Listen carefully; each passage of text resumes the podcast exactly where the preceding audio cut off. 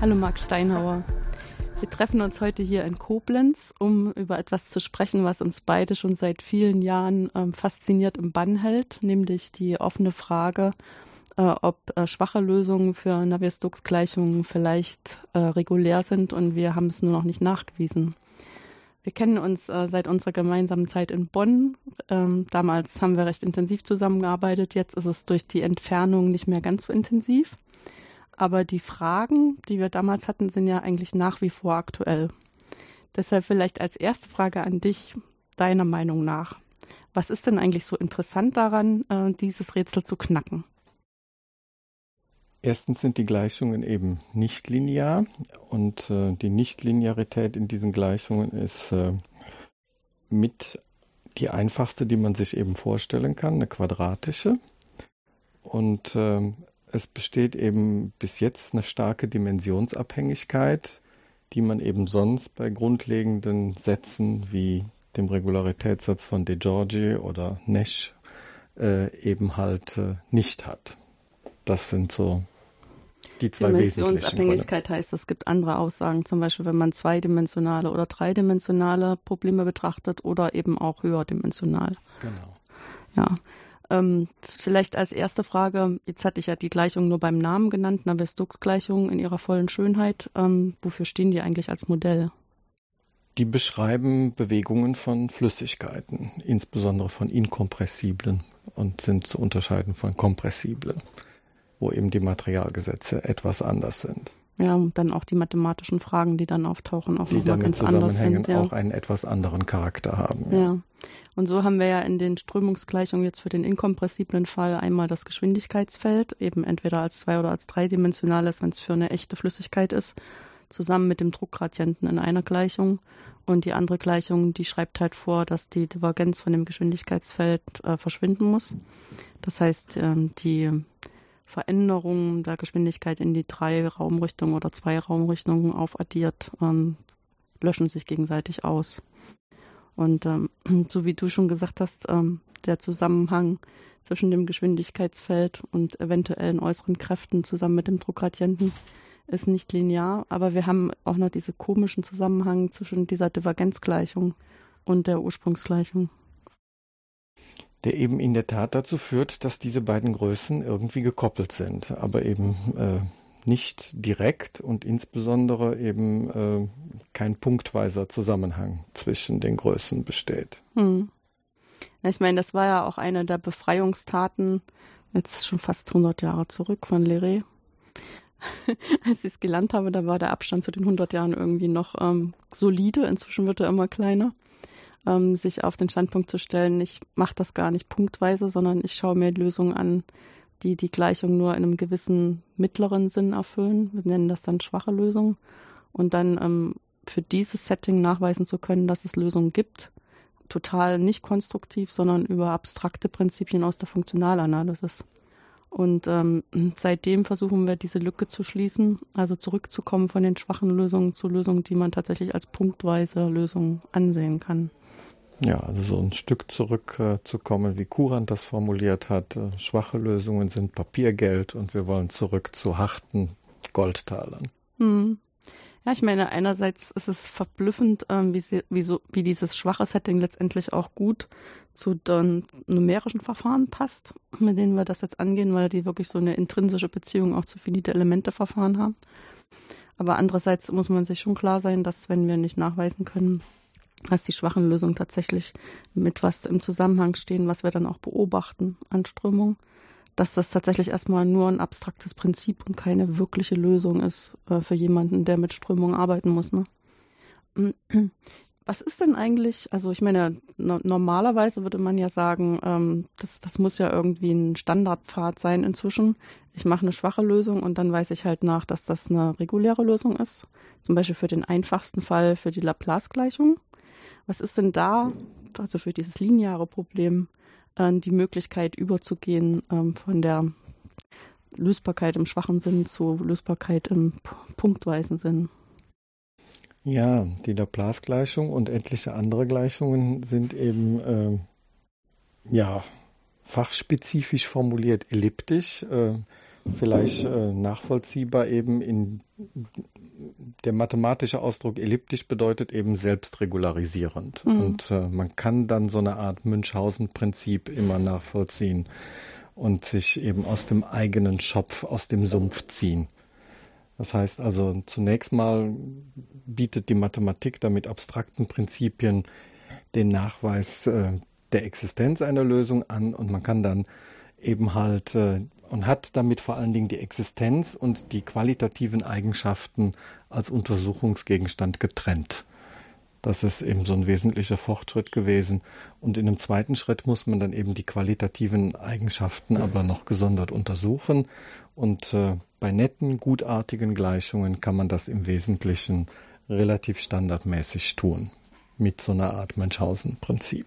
Das heißt, man kann stückchenweise immer sagen, das ist noch ein bisschen besser. Wenn ich dann mit der noch ein bisschen besseren Lösung in mein System zurückgehe, kann ich nachweisen, eigentlich ist es ja sogar noch ein bisschen besser und bis ich dann weit genug gekommen bin. Was ist denn in dem Zusammenhang weit genug gekommen? Das hängt vielleicht auch ein bisschen äh, vom Geschmack oder den Gegebenheiten ab, aber äh, als Prinzip wäre äh, eben mit Sicherheit allgemein akzeptiert, dass man äh, nachweist, die Lösung ist immer so gut, wie die Daten es erlaubt. Mhm. Ja, das, das, kann man spezifizieren, aber äh, eben halt, äh, man wird ja in der Regel nicht erwarten, dass die Lösung besser ist, als die Daten es erlauben. Das wäre ein bisschen glücklicher Zufall, ne? Wo man dann fragen muss, ob der wirklich zutrifft oder ob man gerade einen Fehler gemacht hat. Genau. Ja. Das heißt zum Beispiel, wenn ich so ein Problem habe wie die Laplace-Gleichung, wo zweite Ableitungen eingehen und ich habe ähm, ein Gebiet, in dem ich das betrachte, dessen Rand glatt genug ist, und vielleicht auch die Daten auf dem Rand glatt genug, wobei wir die uns gerne als Null vorstellen, um auch dieses Problem mit dem Rand, äh, der nicht Null ist, äh, von dem anderen Problem zu, zu trennen. Ähm, dann kann ich erwarten, dass die Lösung in zwei Regularitätsstufen in Bezug aufs Ableiten besser ist als die rechte Seite, weil ja die rechte Seite gleich den zweiten Ableitung ist. Das heißt, die sollten eigentlich dann die gleiche Regularität haben, wenn sie im richtigen Sinne Lösungen sind, ne, wenn man es punktweise ansehen kann. Genau, dann ist das die Regularität, die man hoffen würde und die nennen wir dann volle Regularität. Genau so. Und warum klappt das jetzt für Navier-Stokes so schwierig? Weil die Nichtlinearität in den Gleichungen eben halt äh, ein Wachstum hat, das in drei Dimensionen eben bis jetzt eben halt äh, zu hoch ist, um sie mit äh, bisher entwickelten Standardmethoden wirklich erfolgreich bearbeiten zu können. Mhm. In zwei Dimensionen geht das so gerade noch gut und äh, in drei Dimensionen äh, ist man dann im sogenannten superkritischen Fall und äh, da muss man sich immer was Neues einfallen lassen. Was wäre denn so eine Standardmethode, ähm, die, also entweder wenn wir jetzt sagen, zweidimensional klappt es oder für ein lineares Problem klappt es, ähm, was man dann anwenden würde, um Regularität nachzuweisen, die dann bei einer Westux zusammenbricht? Man würde eben halt dieses nichtlineare Gleichungssystem umschreiben oder unter einem anderen Ge Blickwinkel angucken und es eben halt als einen linearen Teil mit einer gegebenen rechten Seite angucken, die durch die Nichtlinearität eben induziert wird. Und dann eben versuchen, äh, das Münchhausen-Prinzip anzuwenden, um sich eben Stück für Stück zu verbessern und das wieder in die Lösung einzubauen arbeiten und sich dann eben Stück für Stück hochzudrücken. Und äh, bei zwei ortsabhängigen Variablen funktioniert das auch wunderbar, äh, aber bei dreien eben halt äh, nicht mehr. Da ist äh, der Begriff schwache Lösung bis jetzt zu schwach. Ja. Da kommt man leider nicht weiter. Äh, man weiß eben halt äh, auch schon relativ lange, für Eindeutigkeit seit Ende der 50er Jahre und für Regularität seit Anfang der 60er Jahre, dass wenn man eben gewisse Zusatzbedingungen dazu nimmt, dann würde das wieder äh, funktionieren. Äh, es war aber bis jetzt niemand in der Lage, diese Zusatzbedingungen zu verifizieren. Ja, also die schwachen Lösungen müssten halt bestimmte Eigenschaften haben, damit man dann über in diese Theorie einspringen kann. Was sind denn das ähm, für Zusatzbedingungen? Man würde von, vom Geschwindigkeitsfeld eben halt äh, gewisse höhere Integrierbarkeitseigenschaften verlangen, verlangen müssen, die äh, eine schwache Lösung eben in drei Dimensionen bis jetzt nicht hat.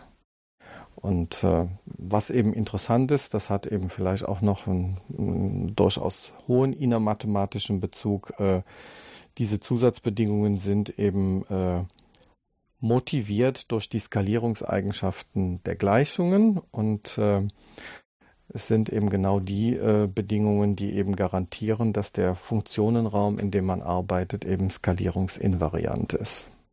Welche Skalen sind denn das? Also wir haben ja Zeit und Raum, aber wie skalieren die?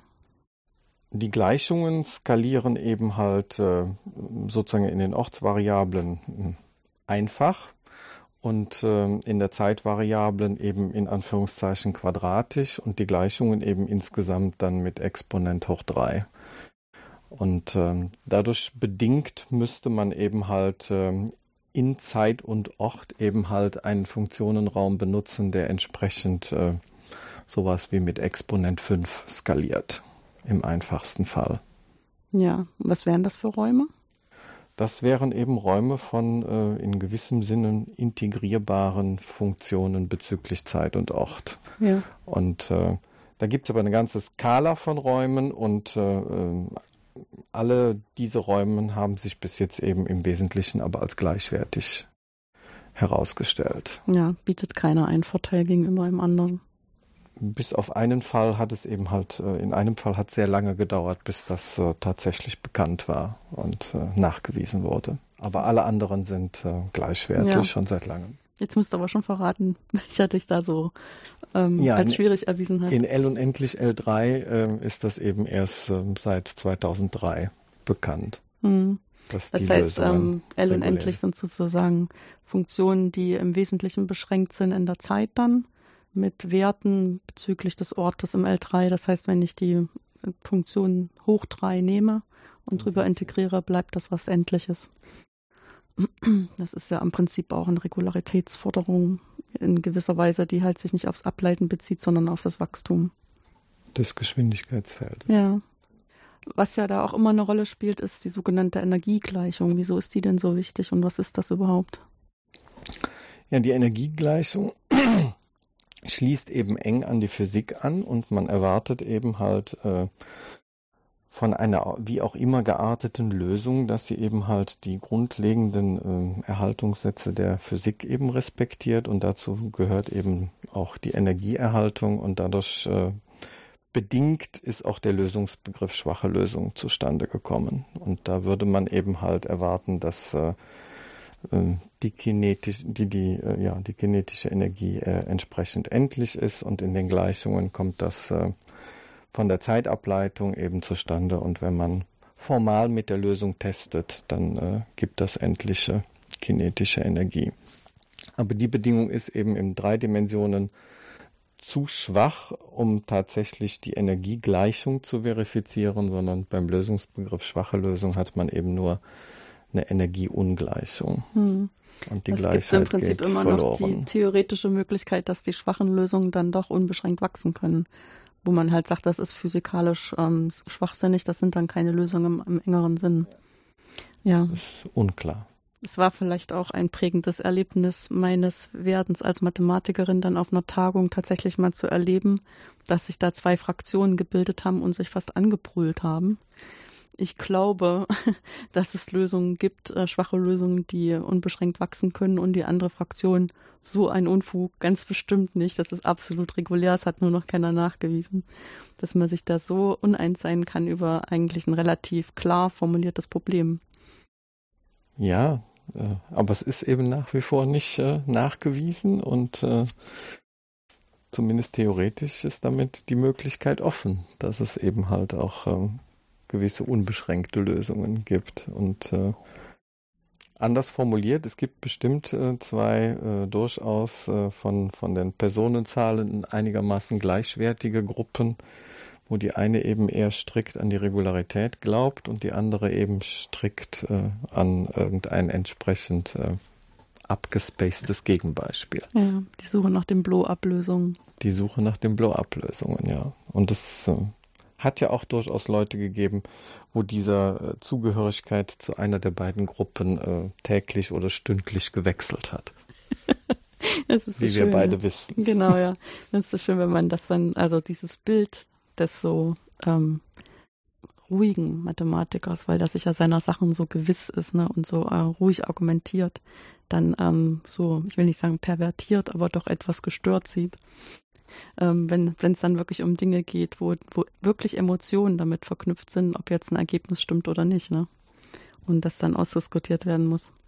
Es ist auch interessant, dass das dann nochmal in den Fokus gehoben worden ist mit den Millennium-Problemen, wo ja dann tatsächlich auch eine, eine hübsche Summe Geldes dafür ausgesetzt worden ist, dieses Problem vielleicht mal auf die eine oder andere Weise zu klären. Ähm, wobei ich mich damals dann auch gefragt habe, mein klar, für uns war das ja schön, weil wir dann immer sagen konnten, das, wonach wir suchen, das ist so wichtig, dass das mit dem großen Preis bedacht ist. Aber ähm, warum das wirklich so ein faszinierendes Problem ist, ähm, davon entdecke ich eigentlich immer noch neue Facetten. Also du hattest vorhin äh, drauf abgehoben, dass halt das eine besondere Art der Nichtlinearität ist, weil es halt äh, nicht linear im ein, also in einer gewissen einfachen Art und Weise ist, wo die Nichtlinearität auch erst in drei Raumdimensionen richtig zum Tragen kommt, dass sie uns alles zerstört, was wir bis jetzt können an der Stelle.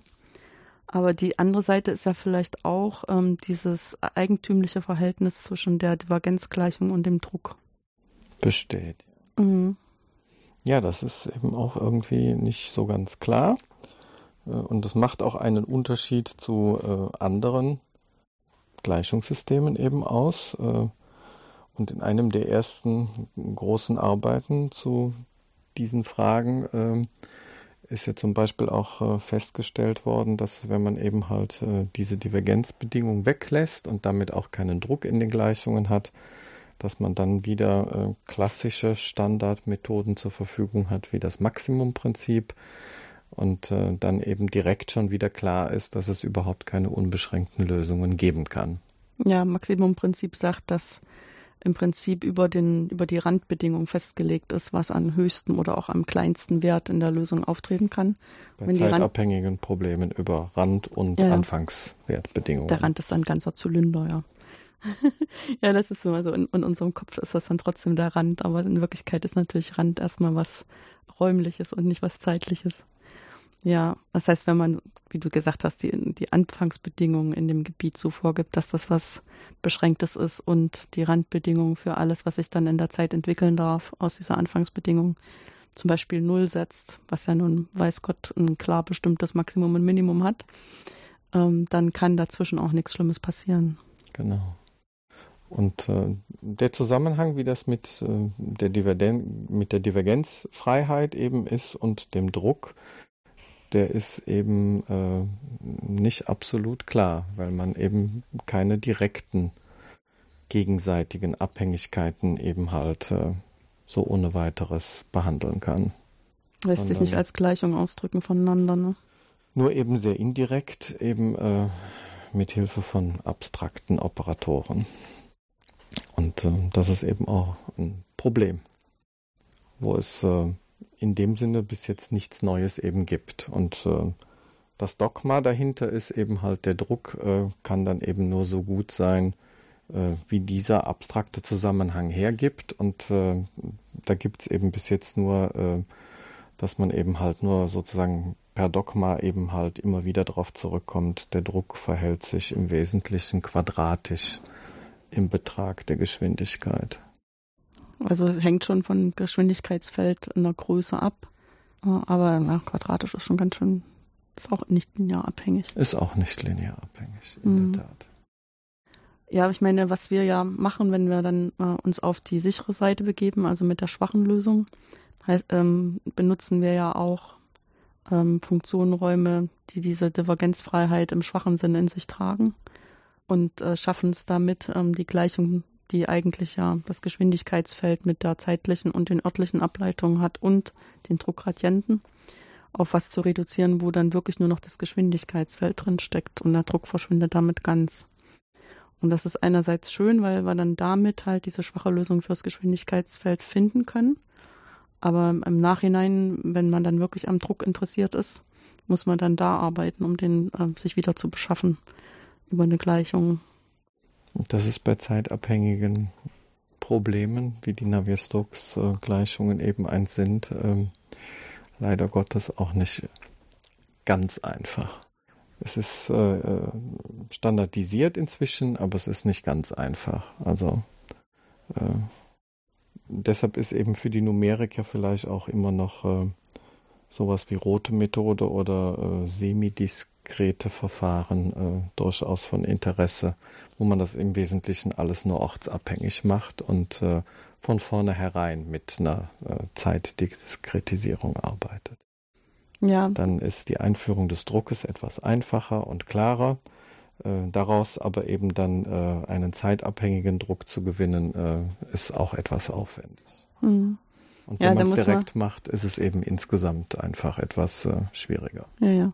Ich, äh, da müssen wir vielleicht dazu sagen, dass das, was du vorgeschlagen hattest, eben rote Verfahren und semidiskrete Verfahren, das ist so wirklich Urtheorie ähm, von Numerik, wo man sagen würde, da sind wir heute sehr viel weiter, sehr viel modernere Verfahren, auch mit sehr viel ähm, besseren, ausgefeilteren Ideen. Aber das hilft halt alles nichts, wenn man die nicht, wenn die da keinen Zahn dran kriegen. Äh, und dann sind manchmal die einfachen Ideen die einzigen, die was Vernünftiges produzieren. In der Tat, ja. Ja, ich weiß auch, dass ähm, in unserer Arbeitsgruppe dann immer mal die Ideen aufkommen, fürs finite Elementeverfahren andere Ansatzfunktionen zu nehmen, wo man nicht immer zu, äh, diese Divergenzfreiheit noch sicherstellen muss in einem zweiten Schritt. Ja, weil man rechnet was aus, das Rechnen macht natürlich einen Fehler und das, da muss man im Nachhinein dann immer korrigieren, dass man wieder die Divergenzfreiheit ähm, gewährleistet. Genau, dass man die Divergenzfreiheit gewährleistet. Und das, das ist so ein bisschen lästig. Und dann denkt man immer, es kann ja so wichtig nicht sein mit der Divergenzfreiheit und dann fliegt einem immer der Druck um die Ohren. Das geht Und das ganz ist immer schnell, die böse ja. Erkenntnis, durch die jeder einmal durch muss, bevor man das glaubt. Ja, ja. Das ist eine gewisse Praxiserfahrung, die man da wahrscheinlich machen muss, ja. ja. Ähm, was würdest du denn ähm, denken, wohin das jetzt äh, noch weitergeht? Also ich meine, das Problem ist ja nach wie vor offen. Äh, wir arbeiten uns daran auch mit, eigentlich ja mit verschiedenen schwachen Begriffen auch ab. Also der von Leray eingeführte ist der, der vielleicht auch am, am einfachsten noch physikalisch zu interpretieren ist. Und ähm, dadurch, dass das der war, mit dem ich als erstes in Berührung gekommen bin, ist das immer noch der für mich. Ähm, aber ähm, wo würdest du denn die größten Chancen sehen, dass man da vielleicht noch was rauskriegt? Und wir müssen ja da jetzt kein Geld draufsetzen. Wir müssen uns auch nicht streiten. nee, streiten werden wir uns darüber nicht. Nee. Ja. Ähm, Wahrscheinlich die vielversprechendsten Möglichkeiten bestehen nach wie vor darin, irgendwie äh, doch irgendwie eine Verbindung zu finden äh, zwischen, wie man das nun im Einzelnen präzise definiert, äh, möchte ich hier lieber nicht diskutieren, aber äh, sozusagen eine Verbindung zu finden zwischen den von Leray initiierten schwachen Lösungen und äh, sogenannten starken Lösungen. Und äh, da gibt es zumindest in der neueren letzten Zeit, also letzten paar Monaten eben gewisse Ansätze eben halt doch äh, die äh, Prinzipien, die zu dem Existenzsatz von Leray geführt haben, halt mit diesem Begriff irgendwie zu verbinden und äh, zu neuen Existenzaussagen zu kommen. Weil man eben halt äh, für sogenannte starke Lösungen eben in der Regel eben weiß, dass zum Beispiel die Energiegleichung gilt und äh, dass diese Lösungen auch da, wo sie existieren, eben halt äh, zumindest äh, sozusagen lokal in der Zeit eben halt alles gutartig ist. Also da sind die Lösungen dann eindeutig und äh, eben auch entsprechend regulär, also in der Regel so, wie die Daten es erlauben. Ähm, und äh, das große Problem ist eben halt, die schwachen Lösungen existieren global, ohne irgendwelche Einschränkungen. Und nach einem Eindeutigkeitssatz, äh, der auch schon sehr alt ist von Zerrin, weiß man eben, dass die starken Lösungen da, wo sie existieren, mit den schwachen übereinstimmen. Und äh, die Frage ist eben, jetzt kann man das irgendwie verbinden und kann man irgendwie zu, nennen wir es mal, gemischten neuen Lösungen oder sowas kommen und davon nachweisen, dass sie äh, ohne diese oder jene Einschränkung eben auskommend äh, existieren. Mhm. Ja, weil das haben wir ja gar nicht besprochen. Es gibt ja also die Be Bedingungen, die daran, die da an die Lösung geknüpft werden, ähm, dass sie existieren, sind ja eben häufig irgendwelche Kleinheitsbedingungen an die Daten. Oder Daten kann auch heißen, das Zeitintervall ähm, ist halt klein. Äh, dann wissen wir halt, ähm, die starken Lösungen existieren tatsächlich. Und das ist auch einer der Gründe, weshalb Ingenieure dann trotzdem erstmal zufrieden sind, weil Ähm, auf der großen Skala machen sie dann ja auch nichts, weil sie auch wissen, das ist im Experiment nicht immer so sicher. Das heißt, da entspricht die Mathematik auch fast dem, was erwartet wird. Aber nichtsdestotrotz ähm, treibt uns das natürlich um, wie so dieser innere Zusammenhang ist zwischen den schwachen Lösungen, von denen wir halt die Eindeutigkeit nicht wissen, und den von dir jetzt starken Lösungen genannten, äh, wo wir wissen, wenn die existieren, sind die auch eindeutig. Das heißt, ein Zugang wäre auch nachzuweisen, dass die schwachen Lösungen eindeutig sind. Irgendwie, ja. Ja. Das ja irgendwie auch. Und ich meine, nichtsdestotrotz ist es natürlich auch immer noch ähm, interessant zu gucken unter bestimmten Symmetrieannahmen zum Beispiel an die Lösung, ob das ähm, zwischen zwei und drei dann ähm, noch eine, eine Stelle ist. Also weil ich sagte, in Raumdimension zwei wissen wir es, an drei wissen wir es nicht. Ob da so ein zweieinhalb sozusagen, wenn irgendeine Radialsymmetrie zum Beispiel zutrifft, ob man da noch was rausfinden kann. Oder, das ist bekannt für genau. Radial, also für, für, ja, für zylindersymmetrische Lösungen äh, ist die Situation eben prinzipiell so wie im zweidimensionalen und da sind äh, die Lösungen auch entsprechend alle gut. Sprich, äh, eben die schwachen Lösungen sind dann eindeutig und auch entsprechend regulär, wie die Daten erlauben. Also unter gewissen zusätzlichen Symmetrieannahmen äh, geht es dann wieder. Mhm. Das ist aber auch äh, in der Regel sehr speziell und äh, wird dann eben auch oft von Ingenieuren kritisiert, weil das eben zu speziell ist. Mm, so ideal symmetrisch ist es dann in der Realität doch nicht. Das ist so ein Ding, ja. Mm. Ja, das ist auch, ähm, das, bei mir stößt das jetzt gerade wieder so eine Erinnerung an. Ähm, ähm, ich habe ja auch lange mich beschäftigt mit ähm, Konvektionsproblemen, wo im Prinzip auch Navier-Stokes genommen wird und dann wird noch eine Wärmeleitungsgleichung dazu gemacht. Und wenn man dann eine Geometrie hat, wo von unten erwärmt wird und oben gibt es halt ähm, eine Umgebungstemperatur, die kühler ist. Also was weiß ich, wenn man eine Pfanne auf den Herd stellt, macht man das. Ähm, dann dauert es eine gewisse Zeit, bis dieser Temperaturunterschied groß genug ist und dann kann man halt sehen, wie diese warme Flüssigkeit unten langsam aufsteigt, dabei abkühlt und dann wieder absinkt. Und ähm, dazu gibt es auch ähm, von ein, im Prinzip eine fertige, wunderschöne ästhetische Theorie von 1916 von Lord Rayleigh ähm, die alles erklärt, ähm, was sich aber im Experiment irgendwie nicht so zeigt. Und dann war eine große Diskussion, woran das liegt. Und höchstwahrscheinlich ist es tatsächlich so, äh, dass so kleine Unebenheiten in der, die halt beim Experiment wirklich da sind und in dem Modell auf dem Papier halt nicht da sind, dass die äh, zur Folge haben, dass diese schönen ähm, symmetrischen Muster so gestört werden, dass sie sich überhaupt nicht ausbilden können. Oder sich eben ganz anders ausbilden, als es die Theorie erwarten Der ideale lässt. Fall nicht so vorliegt. Mhm, genau. Das ähm, sind so die Sachen, ja. Die andere ähm, Denkrichtung ist ja auch, wo, wo können denn eventuell solche ähm, Gründe liegen dafür, dass eine Lösung, so eine schwache Lösung von Navier-Stokes ähm, halt unbeschränkt werden kann. Ähm, da gibt es so eine Denkschule, dass das vielleicht vom Rand herkommen könnte. Ja, die gibt's. ähm, ja, also zur Erklärung sozusagen im, im besonders einfachen Fall, wo wir eben mal annehmen, wir sind im ganzen dreidimensionalen Raum und da gibt's eben keinen Rand. Äh, da würde man eben halt äh, erwarten, dass es alles gut geht oder dass eben, weil das Nicht-Vorhandensein des Randes eben keine Komplikationen macht. Aber selbst da äh, ist es ja noch nicht klar und nicht nachgewiesen. Und äh, persönlich tendiere ich eher dazu, dass das eben vielleicht äh, entweder eine Zusatzschwierigkeit oder von einem anderen Kaliber ist. Äh, und es gibt ja die Tendenz, oder es gab jedenfalls bei einer Gruppe äh, von französisch, englischen, italienischen Mathematikern eben halt äh, den Versuch, der wahrscheinlich noch nicht zu Ende ist, nachzuweisen, dass eben halt äh, gewisse spezifische äh, Schwankungen, Oszillationen im Anfangswert eben halt äh, auch dazu führen können, dass die Lösungen eben halt äh, entweder besonders instabil oder besonders stabil sind und dass sich auch darüber eventuell qualitativ sowas wie Regularität einstellen könnte. Äh, da gibt es auch eine ganze Reihe von Arbeiten, äh, aber ich weiß nicht, ob dieser Prozess schon abgeschlossen ist. Hm.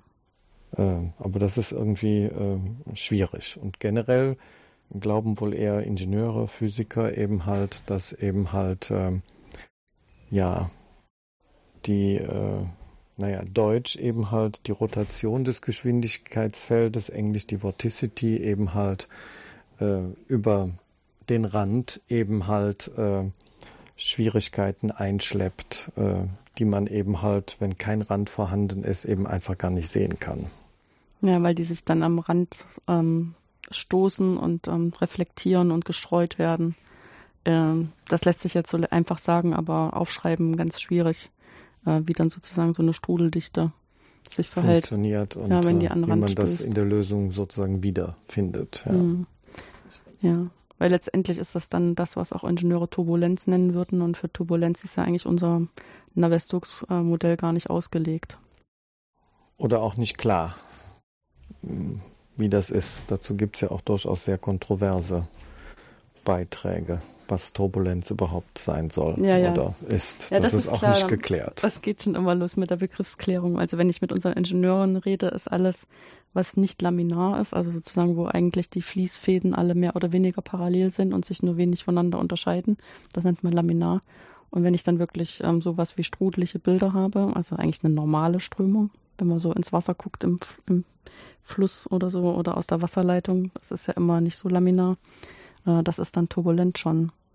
Und wir würden sagen, da muss eigentlich noch ein bisschen mehr gebrochen werden drin, als dass es da nur so schön symmetrische Strudel gibt. ja.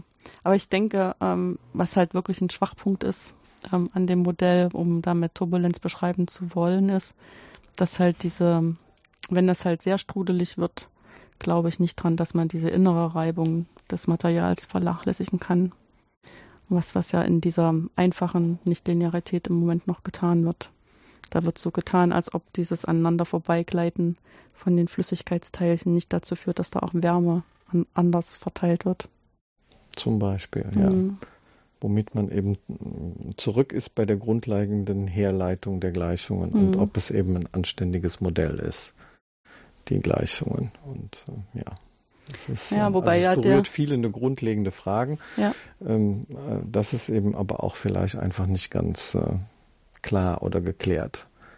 Und auch da gab es ja schon verschiedene Möglichkeiten und Modelle, die in der Richtung vorgeschlagen worden sind, äh, die aber dann auch wieder neue Probleme aufwerfen.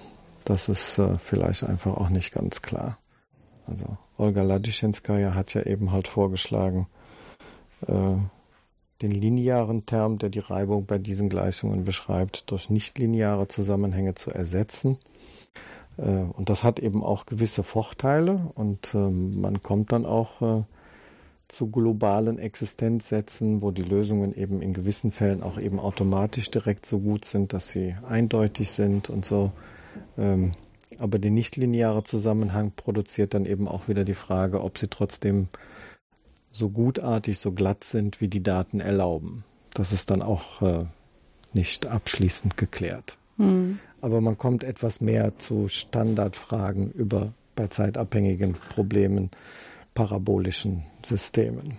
Ja, man hat sozusagen noch einen Parameter mehr im System, den wir liebevoll häufig P nennen, äh, der für Navier-Stokes-Gleichungen ähm, in unserer Skala meistens P gleich 2 ist und ähm, kann dann Theorien machen für P in bestimmten Regionen. Ne? Und wenn P groß genug ist, zum Beispiel 5 halbe, was halt mehr als 2 ist, also ist ein bisschen anderer Materialzusammenhang, als für Navier-Stokes angenommen wird, dann funktioniert die Welt ähm, deutlich besser. Aber wenn man äh, sich Navier-Stokes nähert, merkt man halt, ja, da kommt man mit dieser Art Theorie dann auch nicht zum Ziel. Und ähm, wenn man tatsächlich ähm, Flüssigkeiten behandeln will, für die diese Materialgesetze auch von den Ingenieuren gerne benutzt werden, ähm, dann sind die eigentlich eher noch mehr daran interessiert, an welchen, wo es P zwischen 1 und 2 liegt. Also wo sozusagen diese Regularitätsaussagen immer schlimmer und schwieriger nachzuweisen sind. Ja, und der Zusammenhang bei diesen Materialien zwischen Druck und Geschwindigkeit, Ist völlig open, ja. derzeitigen Stand eben eher noch schlechter. Ja, ja. Ist nicht ganz klar. ja. Also es wird eben in, in, in einem gewissen Sinne damit auch schwieriger. Was aber vielleicht auch ein Hinweis ist, äh, ja, müsst man, wir müssten vielleicht etwas besser verstehen, ja. wie der Zusammenhang zwischen Druck und Geschwindigkeit. Mhm. Versuchen dahingehend was äh, hinzukriegen, zu basteln. Ja. Ich meine, die andere Möglichkeit, das Feld ein bisschen weiter zu machen, also zu verallgemeinern, um dann vielleicht in der Verallgemeinerung was zu tun, was sich dann im Spezialfall von der Vistux anwenden lässt, ist ja das Ganze kompressibel zu machen, also die Divergenzfreiheit aufzugeben und stattdessen zum Beispiel eine Gleichung für die ähm, Dichte ähm, dazuzustellen. Aber ähm, ich finde das als Modell auch relativ schwierig ähm, akzeptabel, weil man dann zum Beispiel in die, in die Schwierigkeit reinläuft, dass das Modell an und für sich erstmal zulassen würde, dass Dichte auch null sein kann, äh, was äh, physikalisch nicht passiert. Also nur, da muss man sich sehr viel Mühe geben, damit man das hinkriegt. Ja, was ja auch äh, Zuständen von Vakuum entspricht. Genau. Und äh, das ist irgendwie auch schwer vorstellbar. Genau, das heißt, das, das Modell ist in, in dieser Beziehung für mich irgendwie nicht so äh, vertrauenswürdig, was vielleicht auch einfach eine Erziehungssache ist. Aber ich weiß auch, dass ich mit meiner ähm, Kollegin in Ferrara, die von Haus aus Physikerin ist, die hatte zum Beispiel immer diese Regel äh, bei Navier-Stokes, ist für sie der Druck ist ein ähm, Lagrange'er Multiplikator. Das ist so der mathematische Standpunkt. Genau. Und damit ähm, ist sozusagen diese Divergenzgleichung ist für sie eine Nebenbedingung, die diesen äh, Lagrange'en Multiplikator Druck entspricht. Und ähm, wenn wir dann ähm, kompressibel ähm, immer wieder über, über, Modelle gestolpert sind, hat sie immer gesagt, ähm, das mit dem Kompressibel macht für sie überhaupt keinen Sinn, wenn sie sich vorstellt, wie sich von einer Mikroskala auf eine Makroskala ähm, solche Eigenschaften ergeben sollen, wie kompressibil, also wie die durch die kompressiblen Gleichungen beschrieben werden, dann ähm, ist es sozusagen irgendwann äh, völlig sinnlos äh, zu mitteln, wenn ich ähm, auf einer Skala bin, wo gar keine Teilchen sich eventuell befinden. Und das ist bei, bei diesem kompressiblen Fall durch das Modell schon ausgeschlossen, dass man das so interpretieren könnte, während das kompressible Modell tut so, als wäre das alles dabei. Aber auch da müsste man dann irgendwann abschneiden und das müsste sich irgendwie in dem Modell zeigen. Und ich habe so den Verdacht, ein bisschen ist das in diesen ähm, Schwierigkeiten sichtbar, erstmal nachzuweisen, dass zum Beispiel die Dichte nicht null wird. Auf eine sehr ähm, meta-ebenenmäßigen Art und Weise. Ja, und äh, gerade da, gut, das ist eben auch bei kompressiblen Gleichungen dann ein großes Problem, das nachzuweisen. Hm. Ähm, die Materialgesetze sind eben dann äh, so formuliert, dass sie eben sowas wie für äh, eine Klasse von Materialien eben halt äh, gelten. Aber äh, wenn man eben die inkompressiblen sozusagen durch kompressible approximiert, könnte das eben halt ganz verschiedene Materialklassen durchlaufen. Das ist eben überhaupt nicht klar. Und äh, damit sind eben auch so Vakuumzustände nicht ausgeschlossen. Das müsste man dann zuerst nachweisen. Ja. Man müsste sozusagen diese kontinuierlichen Zusammenhang beim Approximieren von äh, kompressibel auf inkompressibel irgendwie haben und das sind wir weit von entfernt. Ja, und da kommt dann unter Umständen auch noch äh, eben halt äh, doch wahrscheinlich sehr gravierend äh, noch zum Tragen, dass es wahrscheinlich dann doch auch noch eine Temperaturabhängigkeit gibt. Und äh, stimmt. An der Stelle ist noch mehr geschummelt. Ja, ich meine, der, was da, relativ explizit ist, was du gerade genannt hattest als äh, Materialgesetzklassen, ähm, das ist ja dann häufig so ein expliziter Zusammenhang zwischen Dichte und Druck, äh, der dann da in die gleiche. Zum Beispiel in, in einfachen Zusammenhängen, dass es eben sozusagen für so eine Materialklasse einen Exponenten gibt, der das äh, Verhältnis von Druck und Dichte regelt. Genau. Und in Wirklichkeit gehören ja Dichte, Druck und Temperatur immer zusammen, zumindest für ideale Gase die sozusagen erstmal das sein sollten, für das es funktioniert. Und da ähm, wird dann der, die Temperatur immer so ein bisschen rausgelassen, weil das ohne die Temperaturgleichung auch schon schwierig genug ist. Ja, der Zusammenhang ist eben leider Gottes, wie man ja weiß, eben sogar kritisch, nicht linear. Das heißt, da muss man automatisch direkt äh, Nicht-Standardsachen probieren, gucken, machen, was man tun kann. Da kann man in der Regel eben schon äh, wenig bis nichts zu sagen. Leider Gottes. Mhm.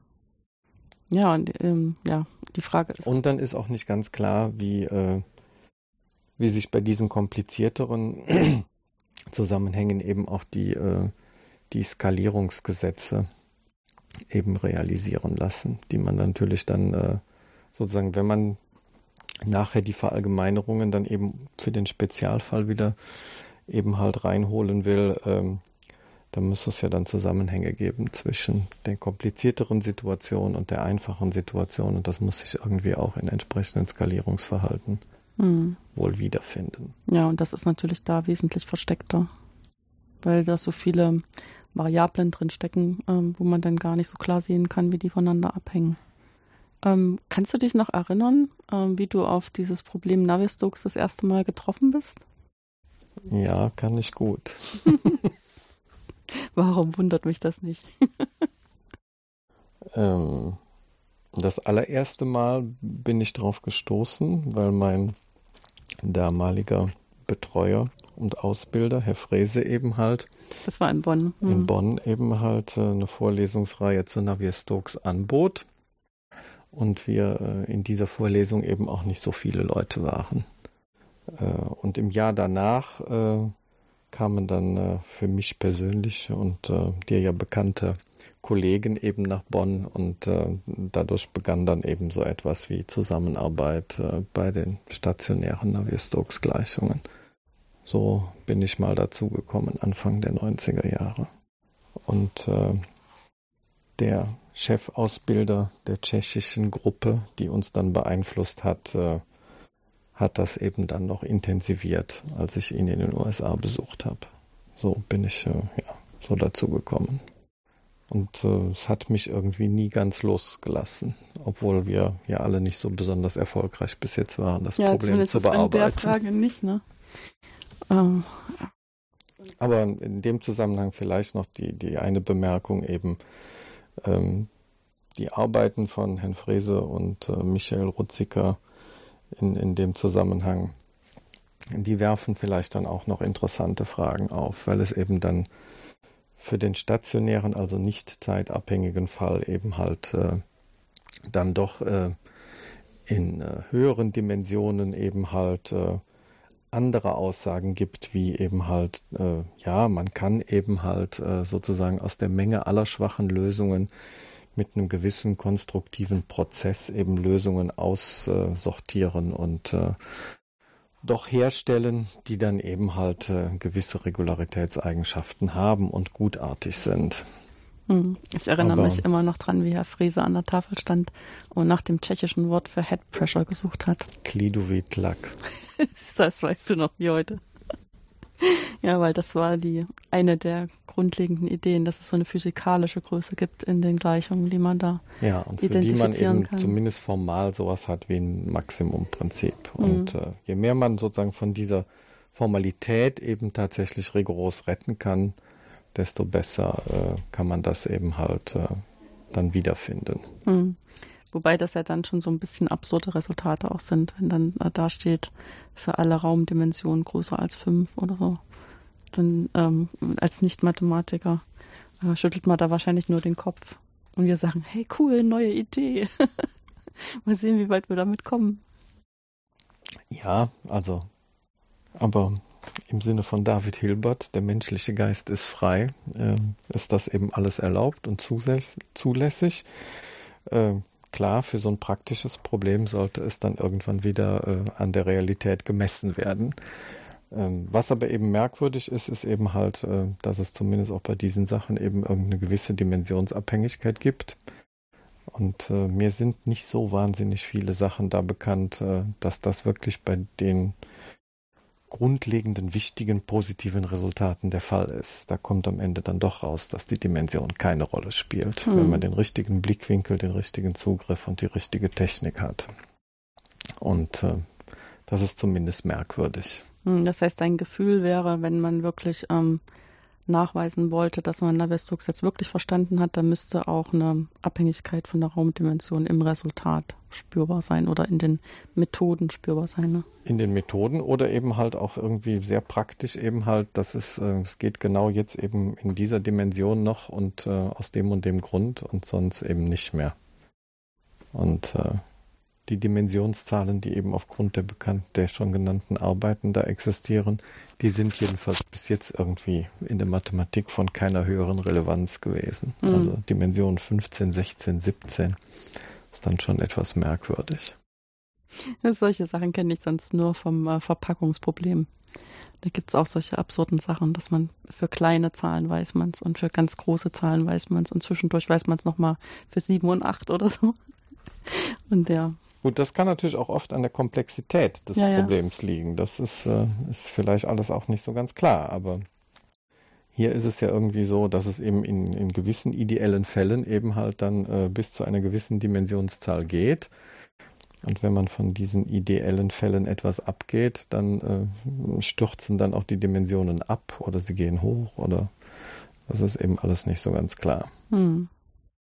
Das heißt, ähm, ganz kurz ausgedrückt, so schnell geht uns der Stoff da nicht aus. Mit Sicherheit nicht.